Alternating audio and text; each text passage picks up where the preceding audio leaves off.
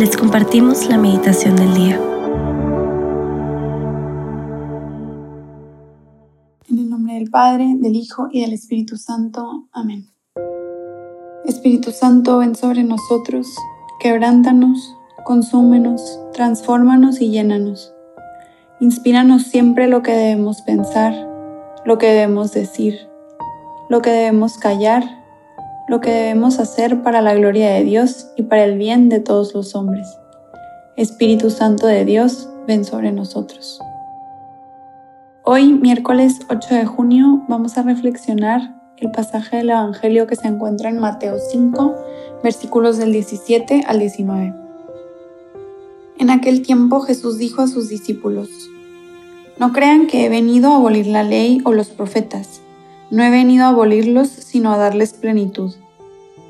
Yo les aseguro que antes se acabarán el cielo y la tierra que deje de cumplirse hasta la más pequeña letra o coma de la ley. Por lo tanto, el que quebrante uno de estos preceptos menores y enseñe eso a los hombres, será el menor en el reino de los cielos. Pero el que los cumpla y los enseñe será grande en el reino de los cielos. Palabra del Señor, gloria a ti, Señor Jesús.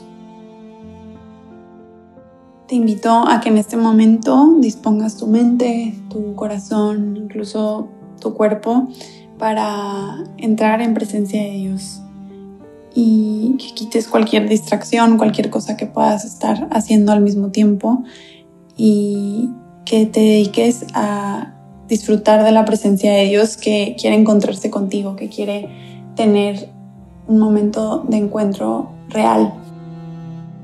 Cuando rezaba este pasaje, estoy segura que Jesús quería dejarnos un mensaje que aplica mucho para, para lo que estamos viviendo hoy en día.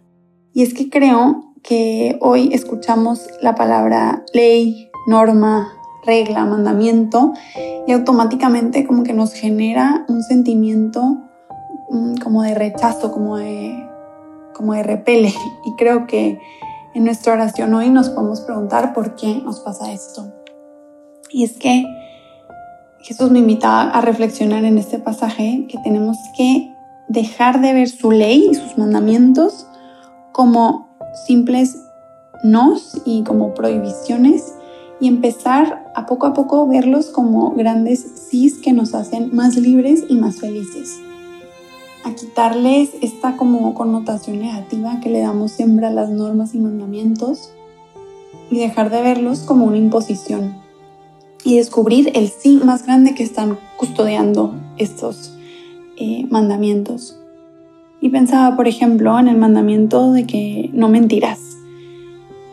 Y no es un simple no mentir porque es pecado, sino que va mucho más allá. La mentira nos hace vivir atados, nos cuando mentimos nos lleva a tener que mentir de nuevo para cubrir la mentira que ya dijimos y nos hace como esclavos, nos quita libertad, nos hace que dejemos de ser confiables para los demás. Em, en, en definitiva nos hace mal y las personas a nuestro alrededor dejan de confiar en nosotros. El pecado de la mentira al final nos termina haciendo daño y alejando a los demás.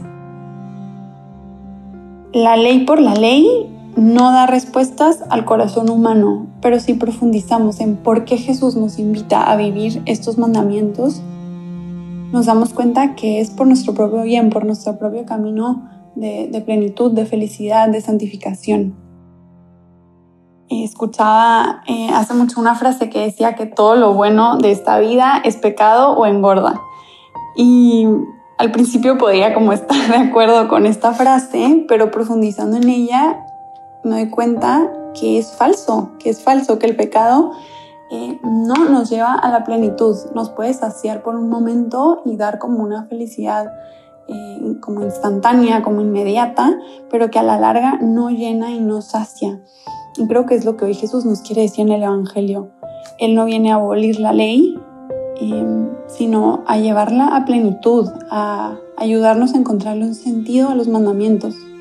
Y es que seguir a Dios nos hace felices, no es solo cumplir normas por cumplirlas, sino por convicción, por haber tenido una experiencia de que los mandamientos liberan nuestro corazón y nos dan plenitud. Y hablando de mandamientos, quería reflexionar con ustedes el primer mandamiento, que muchas veces como que lo pasamos por alto, por lo menos yo al hacer mi examen de conciencia, como que no eh, me paro a reflexionar en el primer mandamiento que es amarás a Dios sobre todas las cosas. Y es que ahí creo que se resume todo. Es muy fuerte, realmente les invito a preguntarse, ¿amo a Dios sobre todas las cosas? Creo que nuestra respuesta inmediata puede ser que sí, pero si nos ponemos a profundizar en esto, creo que podemos tener como algunos diosesillos ocupando el lugar que solo le corresponde a Dios. Y estos pequeños falsos dioses pueden ser los bienes materiales, tener a una persona en el lugar de Dios, eh, no sé, la salud, mi cuerpo, mi imagen ante los demás, no sé, los estudios, los títulos académicos, el trabajo o el puesto de trabajo que tengo, el dinero, en fin, podemos poner muchas cosas que no es que sean malas, pero que cuando las ponemos en el lugar de Dios, empiezan los vacíos y las insatisfacciones en nuestra vida. Si es Lewis, este autor que me encanta, escribe en su libro de los cuatro amores, que el amor empieza a ser un demonio desde el momento en que comienza a ser un Dios.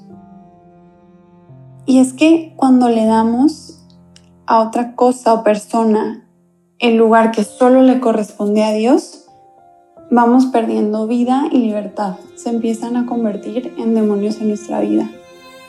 El amor de Dios es el único capaz de saciarnos y de ordenar todos nuestros demás amores. Y finalmente nos dice el Evangelio que el que quebrante uno de estos preceptos menores y enseñe eso a los hombres, será el menor en el reino de los cielos. Pero el que los cumpla y los enseñe será grande en el reino de los cielos. Y hoy te propongo que te hagas esta pregunta, que te quedes rezando en presencia de Dios, en silencio. ¿A qué vida le estoy apostando? ¿A esta vida que es tan corta y finita o a la vida eterna? También que te preguntes qué está ocupando el lugar en mi corazón que solo le corresponde a Dios. Señor, haz que te ame cada día más y que ese amor me impulse a cumplir tus mandamientos.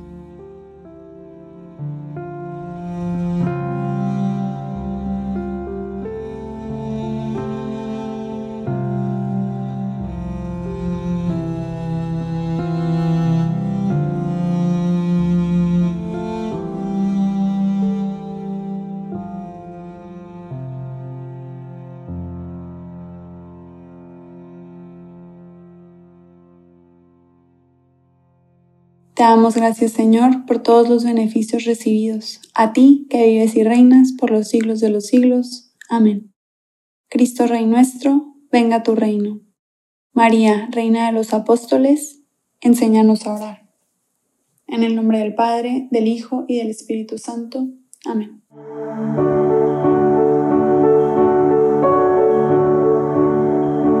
Continúa en oración y como María, guarda lo que más te ayudó y medítalo en tu corazón. Recuerda que Dios te ama y nos escuchamos mañana.